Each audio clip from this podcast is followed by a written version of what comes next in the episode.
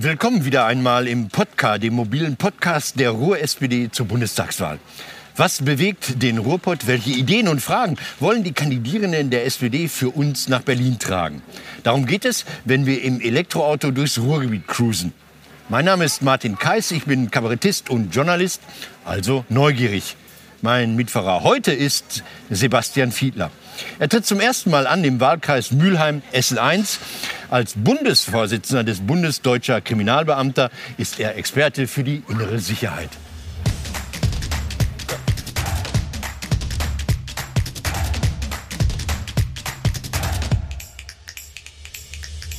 Den Sebastian Fiedler, den holen wir vom Frühstück morgens um 9 Uhr in der Mülheimer Innenstadt in einem Café. Der Laden ist rappelvoll, aber man muss sagen, es ist nicht der Sebastian, der die Leute gezogen hat, sondern der Mann neben ihm, Martin Schulz. Nee, das sehe ich anders. Ich glaube schon, dass der Sebastian. Nee, das, Das finde ich super, nein. Ich glaube, dass der Sebastian einen wirklich guten Wahlkampf macht, einen engagierten Wahlkampf. Und, äh, ich hatte nicht den Eindruck, dass die Leute dann nur wegen mir gekommen sind, sondern auch, sondern auch, weil ich glaube, dass Sebastian Fiedler ein äh, hervorragender Abgeordneter hier für Mülheim werden wird. Dann die Frage ist, was gibst du dem Sebastian mit nach Berlin?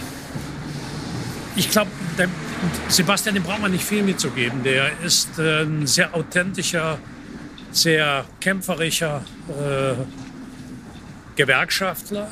Ein Mann, der äh, seine dienstlichen und seine politischen Erfahrungen miteinander kombinieren kann. Und ich glaube, dass er eine große Bereicherung sein wird für die Bundestagsfraktion. Ja, dann vielen Dank. Wir steigen jetzt in diesen wunderbaren kleinen rot-weißen Wagen der Ruhr-SPD. Martin hat eine längere Strecke vor sich. Also äh, ist viel zu tun im Wahlkampf? Ja, doch. Also und die Partei ist äh, bis in die Haarspitzen mobilisiert und motiviert. Also ich habe das ja eben schon mal gesagt, äh, Wahlkampf macht Spaß, manchmal mehr, wie zurzeit, manchmal wenig. Ich habe noch Bilder von 2017. Noch. Ja, der Wahlkampf 2017, das erlebt, glaube ich, der Olaf jetzt im Moment, wobei der ja ein anderer Charakter ist als ich, ein anderer Typ. Aber du bist dann in der Schlussphase. Ich war ja jetzt etwa zum vergleichbaren Zeitraum auch in diesem Duell mit der Merkel damals. Du bist dann wirklich nur noch, du kriegst gar nichts mehr mit. Und ähm, ich würde mal sagen, klar, ich habe 20,5 Prozent geholt. Bis vor wenigen Tagen wären wir mit 20,5 Prozent, wenn wir gesagt haben, die kriegen wir, hätte jeder gesagt, super. Was sage ich nur? Ich habe 20,5 Prozent gegen Angela Merkel geholt. Ich glaube, dass die Voraussetzungen jetzt gegen Armin Laschet und Annalena Baerbock deutlich besser sind. Und dieser Wahlkampf wird entschieden über die Frage, wer ist in der Lage, die Bundesrepublik Deutschland national, europäisch und weltweit in der Nach-Merkel-Zeit zu führen. Und das traut man weder Armin Laschet noch Annalena Baerbock zu, aber Olaf Scholz.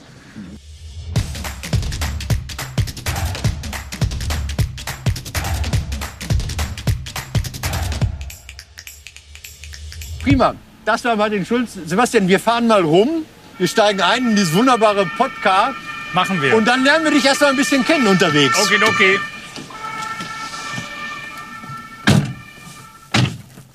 Sag mal, ähm, du bist hier Kandidat in Mülheim und Essen. Und, Essen-Borbeck. Ja, und Essen 1, Essen Borbeck. Ähm, du bist aber kein Mülheimer. Das stimmt. Und Mülheim ist sehr, sehr aktiv bei der Anwerbung von Kandidaten. Die hatten für die Oberbürgermeisterwahl, Bürgermeisterinnenwahl Monika Griefahn gefragt. Jetzt fragen die dich, wie, wie sind die auf dich gekommen? Das ist irgendwie eine lange Geschichte, die auf der anderen Seite irgendwie mit lauter trivialen Gesprächen zu tun hat. Irgendwie sind, sind ein paar Dinge irgendwie zufällig zueinander gekommen. Bei uns ist Ja. das so, ich bin ja jetzt Vorsitzender beim Bund Bund Deutscher Kriminalbeamter. Und da endet unsere Legislatur im Bund auch im November. So, das heißt, ich habe mir schon mal so Gedanken gemacht, na Mensch, was würdest du jetzt machen? Trittst du noch mal an und so weiter? Und gleichzeitig äh, bahnte sich dann natürlich im letzten Jahr die Bundestagswahl an. Und jetzt hat es ein paar Gespräche gegeben, weil ich natürlich ein paar Leute auch in der Partei schon länger kenne. Und dazu gehörte unter anderem auch Thomas Kutschaty, der ja für Essen da noch da war, der noch Aber da geht's zur Vorsitzender- Polizei, da fahren wir jetzt nicht ja, hin. okay. Der war da ja in Essen Ja. noch Unterbezirksvorsitzender. Jetzt ist das ein Ehemaliger. Justizminister, Auch also- das, genau. Daher kenne ich den übrigens auch. Und dann habe ich mit Thomas und mit dem, und mit dem Unterbezirksvorsitzenden hier, äh, wir hatten uns kennengelernt. Und im Zuge dieser Gespräche, und das ist die Kurzfassung, die extreme Kurzfassung, sind wir dann irgendwann darauf gekommen, dass äh, das eine coole Sache wäre, wenn ich äh, hier antreten würde. Und ich habe das natürlich zu Hause besprochen. Ja. Und äh, auch meine Frau hat dann äh, relativ spontan und sehr eindringlich gesagt, mach das. Also wir sind ja offen als Ruhrgebietsmenschen und wir haben ja keinen Fremden hier, sondern du kommst ja auch aus Wetter. So ist das, genau. Und Aus- Wetter ist idyllisch. D-Mark? Richtig. Da hat dein Vater gearbeitet, ne? Ja, mein Vater, mein Onkel, mein anderer inzwischen verstorbener Onkel auch eine Zeit lang Ja. äh, tatsächlich. Ja, ja, genau. Ist ja ein paar Mal verkauft von Mannesmann war das zwischendurch. Genau. Wie wird so einer Polizist? Ach, das kann ich gar nicht sagen. Ich habe hab Abi gemacht in Wetter und äh, habe mir dann kurz vorm Abi, so wie alle das dann machen, überlegt, was sie so machen wollen. Und unter anderem war in der Waagschale, ob ich zur Bundeswehr gehe oder nicht. Und das ist die, das ist die wahre Ist Geschichte. das der Klassiker? Das ist ein Teil der Nein. wahren Geschichte. Also und ich überlegte und damals äh, hätte, hat mich da nicht so viel hingezogen. Ich hätte dann wäre dann lieber zu Freiwilligen Feuer gegangen. Da gab es eine Möglichkeit, so und so viele Jahre dahin zu gehen. Hätte dann Bauingenieurwesen studiert und habe dann irgendwie, weiß ich auch nicht, habe ich davon erfahren, dass die Polizei Leute sucht und habe mich intensiver damit beschäftigt und habe dann erstmal, das war 1993, die Ausbildung gemacht. Und zwar deswegen, man hätte mit Abi nämlich erst ab 94 auch schon dieses Studium, was es jetzt heute gibt, machen können. Und da haben die uns also quasi geangelt und haben gesagt, da macht ihr erst ein Jahr Ausbildung und dann das Studium. Im Nachhinein ging das gar nicht. Das führte dann dazu, dass ich tatsächlich dann erst auch in Uniform angefangen habe, erst in Bonn. Und Aber Entschuldigung, ja. Mit dem Werdegang hängt man doch lange im Streifendienst eigentlich, ne? Ja, das, der hat sich ja zigmal geändert seit dieser Zeit, dieser Werdegang. Und, aber tatsächlich, das ist so ein Punkt, der gilt bis heute. Damals war es aber so, dass du eben erst diese Ausbildung machtest. Und dann hing von der Note der Ausbildung ab, wann du dann an die Fachhochschule konntest und so weiter. Im Ergebnis hat das dazu geführt, dass ich erst zwei Jahre in Bonn Streifendienst und Personenobjektschutz gemacht habe und dann in, Bonn, in Bochum zwei Jahre in der Hundertschaft war, bevor ich dann erst zur Fachhochschule ging. Nächste Frage ist, äh, wann bist du zuletzt Opfer einer Straftat geworden? Ähm, puh, zuletzt weiß ich gar nicht. Ich weiß nur, ich kann dir, das ist wirklich eine Weile her, glaube ich. Ja. Also wenn ich jetzt von Beleidigungen mal absehe, die Okay. packe ich jetzt mal, das ist nicht Das so ist, lange äh, her. berufsbedingt. Äh, tatsächlich, ja. Twitter hat das nicht so gesehen übrigens wie ich. ähm, äh, ist tatsächlich so gewesen, dass in der Vergangenheit schon, ich glaube, fünfmal Autos von mir aufgebrochen worden Nein. sind. Ja, in Summe. Aber das, jetzt rede ich, aber es ist wirklich lange her, Gott sei Dank.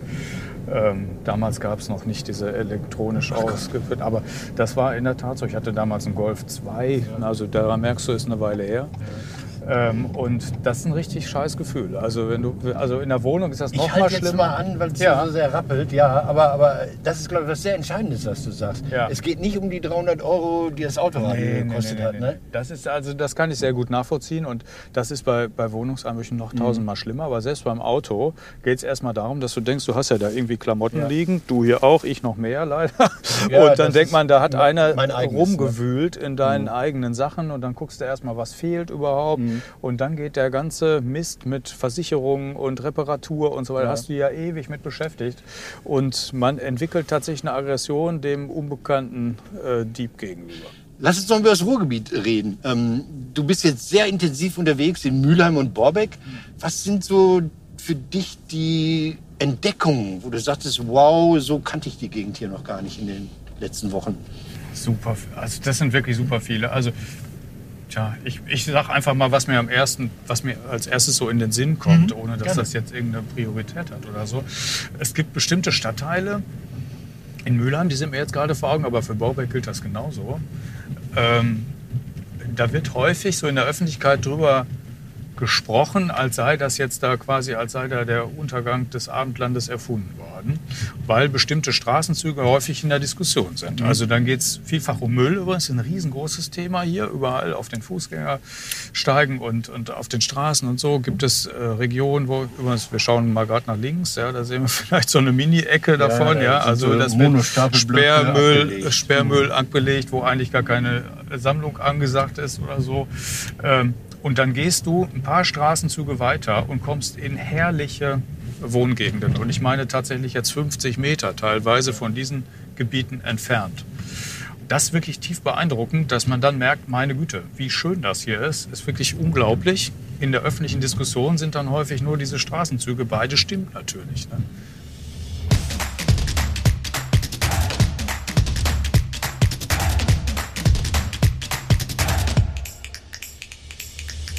Lass uns das Thema Ruhrgebiet mal finalisieren. Jeder Fahrgast äh, wird irgendwann darauf hingewiesen, guck mal, da sind zwei Kästchen vor dir. Oh, Moment, ein schwarzes und ein rotes. Alle greifen zum Roten. Sicher. Es sind Fragen, die unglaublich schwer zu beantworten sind über das Ruhrgebiet. Und wir machen das jetzt mal ohne Gewinner. Also du musst dich nicht zur Currywurst einladen, wenn du verlierst. Ich dich auch nicht, wenn ich verliere. Äh, Nimm mal eine Frage raus. Ja, wobei ich jetzt echt so ein Typ bin, wenn du sagst, alle greifen zum Roten, greife ich jetzt erst recht in die schwarze ja, Kiste. danke, danke, danke, danke. Außerdem repräsentiert die die Kohle. Wir haben ja gerade So, das sind. Fragen, die sind So, und jetzt muss ich die erste du Frage die nehmen. vor und wir beide die erste oder muss Ja, ich eine rausgreifen? Nimm irgendeine, mir ist es egal. Ich habe die nicht ja auswendig. Ich, ich greife mal so mitten rein. Ja. Okay. Und du fragst. Wahrscheinlich weiß die keiner. Wir, nee, wir versuchen zu antworten. So. Kurze Frage, lange Antwort sehe ich gerade.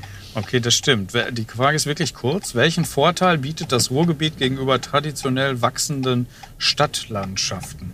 Naja, da, Ja, also ist da ja- gibt es ja vieles, was jetzt richtig Ich ist. glaube, oder? jede Antwort ist da richtig, ja, oder? Ja, ich glaube schon. Was, für, was ist unser Vorteil? Ja, was, welchen Vorteil bietet das Ruhrgebiet gegenüber traditionell coolen- gewachsenen Es sind die Stadtlandschaften? coolen Leute. was, was behauptet das Quiz als richtige Oh, Antwort? das ist wirklich eine lange Antwort. Durch die räumliche Nähe können die 5 Millionen Bewohner die Vielfalt des Reviers nach ihren Vorlieben nutzen. Wer in Bochum wohnt, kann eben nach Essen ins Alto-Theater oder nach Dortmund zum Fußballspiel fahren. Die Idee einer Ruhrmetropole kommt bereits durch den Namen Metropole Ruhr im kulturellen Bereich und durch die Business Metropole Ruhr GmbH im Bereich der Wirtschaftsförderung zum Ausdruck. ich glaube, Business Ja, Metropole Ruhr hat das Ding gesponsert, oder? Ja, das weiß ich nicht. Das kann Aber das haben wir doch gerade gesagt. Das aber im doch so. Prinzip haben wir das schon vorher gesagt, ohne dass wir die Frage wussten. Das Ja, heißt, wir, wir geben dem Quiz recht. Ja, im Prinzip an der Stelle 100 Prozent. Machen wir noch eine andere Frage. Noch eine andere. Warte. So, oh, das ist wieder eine kurze Frage, Lange Antwort. Die aber leicht ist. Aber ist Ah. ja, warum da eine lange Antwort ist, weiß ich nicht. Welcher, die ist wirklich einfach. Welcher Bochumer war zwölf Jahre lang Bundestagspräsident? Das ist Ja. wirklich. Das darfst du jetzt beantworten. Ja, Norbert Lammert natürlich. Das weiß Norbert Lammert. Wir jeder. kennen auch die Menschen von dieser anderen Splitterpartei im Ruhrgebiet. Norbert Lammert, Lammert jeder, war ja. ganz cool, sehr selbstbewusst. Weißt du eigentlich jetzt Gegenfrage? Ja. Das ist sehr verrückt. Äh, Sachen, die man über das Ruhrgebiet nicht ahnt. Es gab auch einen Bundeslandwirtschaftsminister aus Bochum. Das glaubt man nicht, ne? Ist das so? Der heißt. Borchert, aber nicht Wolfgang, sondern ich glaube Jochen. Okay, stimmt. Und der hat seinen Hof kurz hinter der A40 und der war eigentlich äh, Versicherungsvertreter für diese Bauernversicherung, LVM. Darf man das sagen? Aber ist das nicht schräg, dass sie sogar Landwirtschaftsminister können? Ja, dass wir das können, ist doch nicht schräg. Wieso das? Du meinst, weil die, weil Ja. die äh, Landwirte so verschrien sind, dass sie nur CDU wählen? Das meinst Na, weil man nicht damit rechnet, dass es hier äh, Landwirte gibt, die so kompetent sind, dass die ganzen Ministerien. Ach komm, lassen wir es.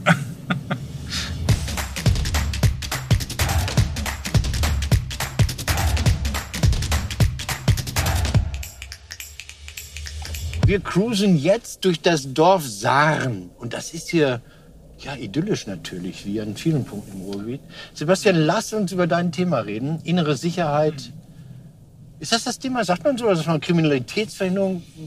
Ja, es gibt ja viele Begriffe, dann verbirgt sich da immer mehr oder weniger ähm, hinter innere Sicherheit, sagt man so. Man könnte auch sagen, Kriminalpolitik ist so ein übergeordneter Begriff. Und da fächern sich super viele Einzelthemen ähm, drunter auf. Das Schöne ist, ich habe jetzt ein lebendes Navi neben mir sitzen. Ja, genau. Sebastian guckt und rechts. leitet mich hier durch die engen Gassen. Hier waren wir schon Flyer verteilen, ich erinnere mich. Ach so. ähm, warum ist denn das Thema Kriminalität ein sozialdemokratisches? Man verbindet doch außer Otto Schilly immer die Hardliner der CDU mit dem Thema oder die Weicheier aus der CSU. Ja, es- das ist ein totaler Irrglaube. Ich weiß auch nicht. In der SPD gab es mal, ich spreche da extra in der Vergangenheitsform, weil ich das Gott sei Dank nicht mehr höre. Aber in der Vergangenheit habe ich häufiger gehört, die SPD könne mit dem Thema innere Sicherheit keine Wahlen gewinnen, aber wohl welche verlieren. Oh. Und äh, das führte, glaube ich, dazu, dass das viele dachten, dass wir das lange mit spitzen Fingern angepackt haben und das aus meiner Sicht grottenfalsch, weil äh, da könnten wir uns jetzt ganz viele unterschiedliche Themen, jetzt müssen wir hier rechts rum, ganz viele unterschiedliche Themen rausgreifen, an denen deutlich wird, äh, was für ein riesen Ungerechtigkeitsthema das ist. Also was kann eigentlich ungerechter als Kriminalität sein? Es trifft arme Leute härter wahrscheinlich, ne? Bitte was? Arme Leute, nicht so reiche Leute, die sind doch, wenn Auch das kommt dazu, natürlich. Opfer werden, Ja. stärker betroffen. Ja, ja, ja. Je nachdem, welche, um welche Kriminalität es geht, hast du da natürlich recht. Ähm, aber ich, also ich nehme mal so ein paar Beispielthemen vielleicht heraus, wo ich glaube, dass auch die SPD da wirklich eine Kernkompetenz hat. Wir können ja jetzt unter anderem unseren äh, mit Novabo abgekürzten Parteivorsitzenden uns mal rausgreifen. Mit dem verbindet mich nämlich so ein Thema. Steuer-CDs. Weil wir, ja, nicht nur Steuer-CD, sondern allgemeiner, finde ich. Ne? Wir diskutieren, alle Parteien diskutieren darüber, was soll jetzt mit den Steuern werden. Manche sagen, Lindner sagt auf keinen Fall irgendwelche Erhöhungen. Dann gibt es welche, die wollen den Reichen ein bisschen mehr geben. Und äh, wir haben da andere Vorschläge. Geht es um Vermögensteuer, Finanztransaktionssteuer und so etwas. Und ich sage aber, wenn wir das alles machen, dann geht es ja alles um Regelungen, demokratische Prozesse, Entscheidungen im Rahmen der Gesetze.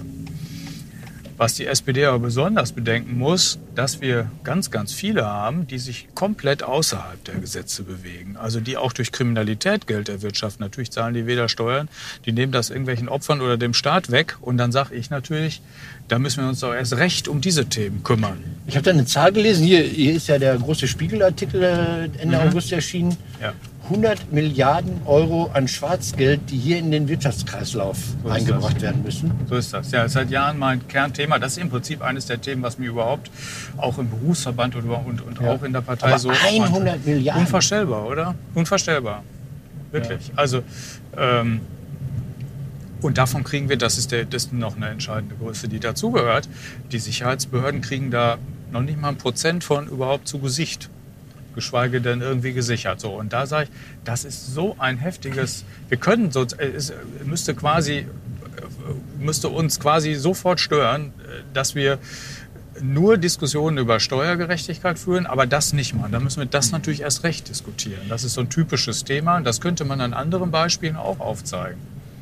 Ich habe so den Eindruck, dass Kriminalität immer anders wahrgenommen wird. Also die Gangster-Story, äh, alte Frau ausgeraubt, die ist eine Schlagzeile und diese komische, nicht so richtig wahrnehmbare Kriminalität, die lässt sich auch nicht abbilden in den Medien. Also ein Beispiel, Wirecard, man weiß nicht genau, wie hoch der Schaden ist, aber da müsstest du 100 Jahre lang sämtliche Fahrraddiebstähle in Deutschland dagegen rechnen, um den Schaden anzurichten. Ja, oder Cum-Ex natürlich, das sind diese großen, riesen, unfassbaren großen Wirtschaftsverbrechen mit einem riesigen Schaden. Das trifft mal Wirecard auch einzelne Anlegerinnen und Anleger, bei Cum-Ex uns alle. Wir zahlen das alle irgendwie nach, weil es den Staat natürlich geschädigt hat, Griff in die Steuerkasse sozusagen.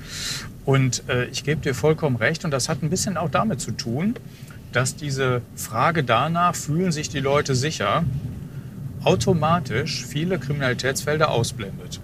Also wenn ich dich jetzt frage, fühlst du dich sicher, denkst du dann... Ich denke dann an meine Umgebung. Ist das Auto auf dem Parkplatz sicher? Ja. Ist die Wohnung einbruchssicher?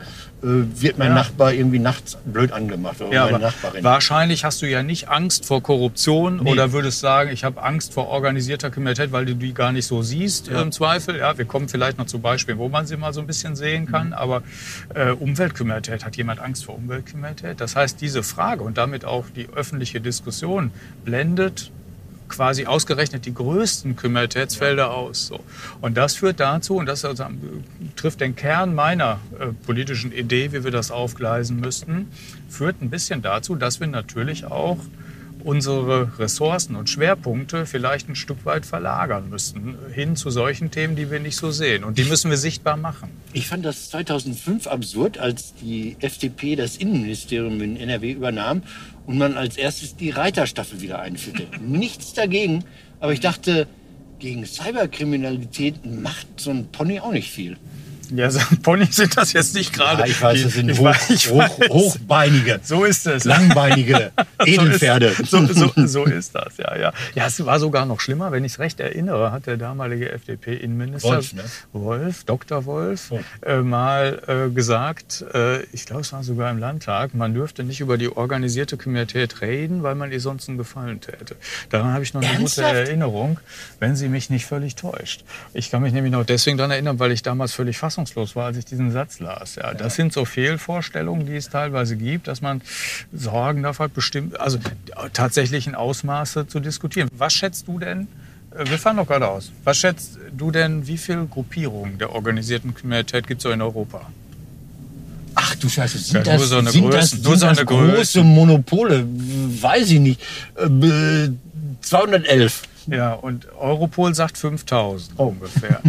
So, und äh, die sagen auch, die sind, da sind ganz viele 180 Nationalitäten vertreten. Man sagt dazu, dass viele dieser Gruppen polykriminell sind. Das heißt, die machen Die nicht machen nur alles. eins, die machen Die machen alles. eins, die machen Moped frisieren, Drogen So, verkaufen, So, Prostitution. und warum erzähle ich das? Wenn du jetzt daneben legst, welche Teile davon unsere Diskussion eigentlich so beseelen, dann stellst du fest, ja, wir diskutieren zu Recht, sage ich an der Stelle auch, über die sogenannte Clankriminalität und andere Aspekte, mal die Mafia.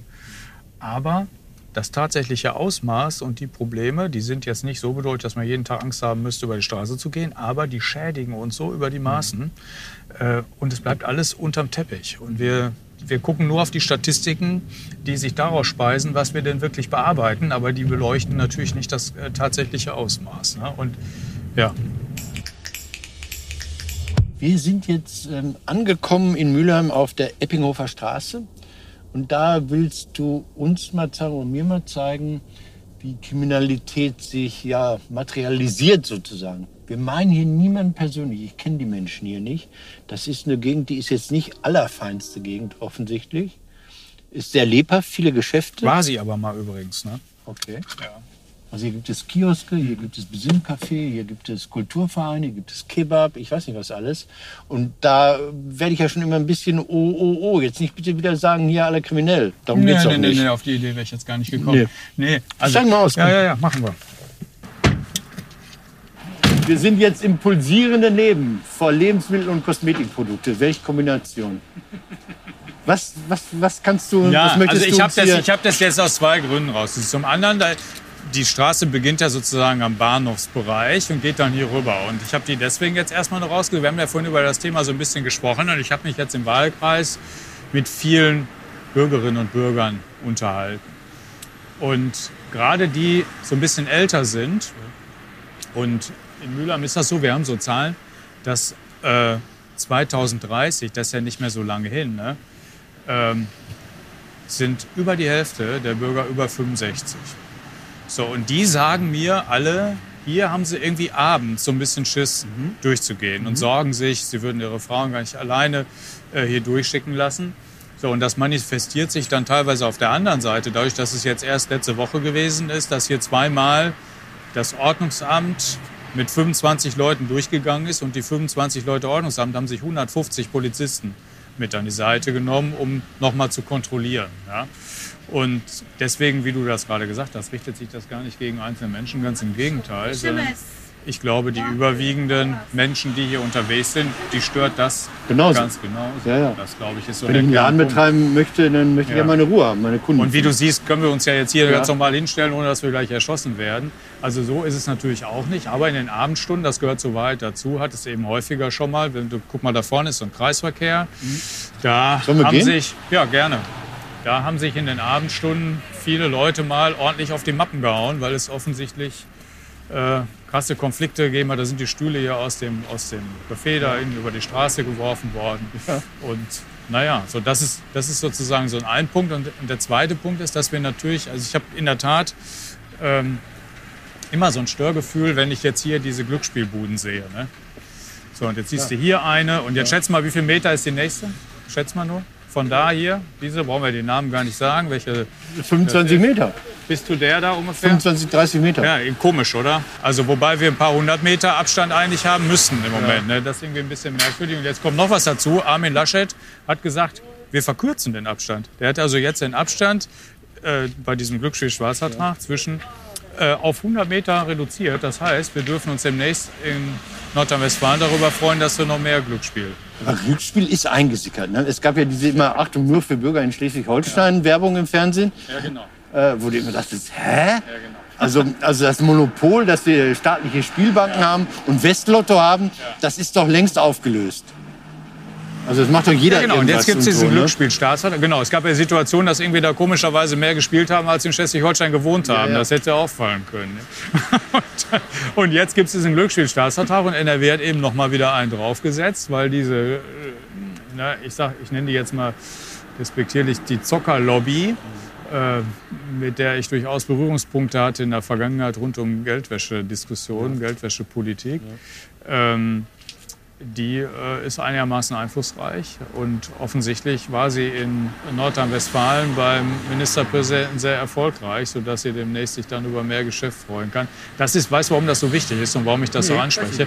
Ähm, weil Glücksspielsucht die teuerste Sucht ist. Also es gibt keine stoffgebundene Sucht löst so viel Finanzbedarf aus und kaum einer, der spielsüchtig ist, kann sich das natürlich leisten mit legalem Einkommen. Ich glaube, es sind nicht so viele Vorstandsvorsitzende dabei, die in Spielhallen Aber was soll ich so sagen? Den Ja. Abstand wieder größer machen, ist dann das Problem gelöst. Dann habe ich zumindest weniger. Und ich war jetzt neulich hier. Bei uns gibt es in Mülheim eine tolle Suchtberatungsstelle, Ginkgo heißen die.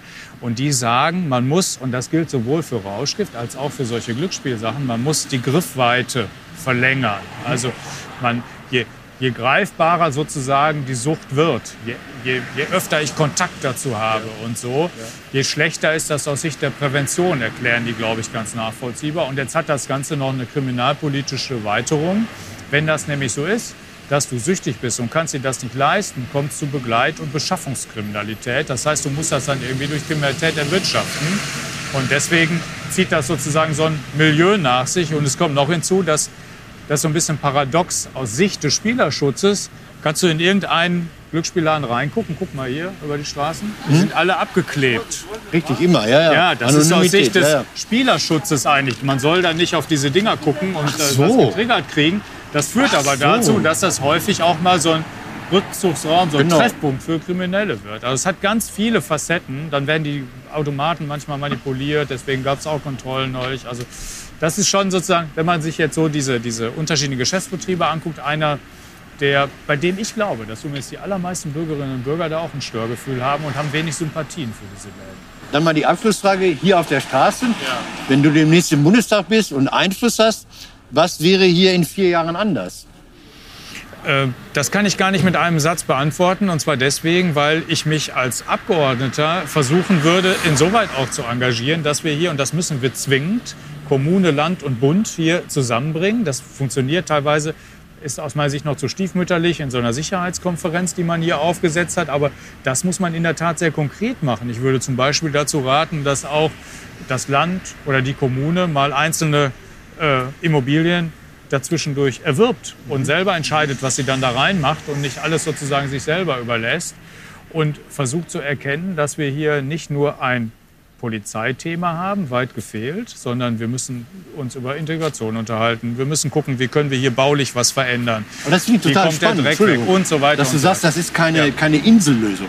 Es geht nicht um Strafgesetzbuch, ich marschiere da rein und sage. Das habe ich schon tausendmal erzählt. Wenn wir irgendwie gesagt haben, was wir gerade festgestellt haben, Integration ist schief gelaufen, in der, in der städtebaulichen Planung ist einiges in die Binsen gegangen, wir haben es teilweise mit ordnungspolitischen Fragen zu tun, dann glaubt doch wohl kein Mensch, dass die Polizei das Thema alleine löst. Das ist ja dummes Zeug. Also, und insoweit darf man den Leuten das auch nicht versuchen äh, zu erzählen. Finde ich einen schönen Schlusssatz. Vielen Dank.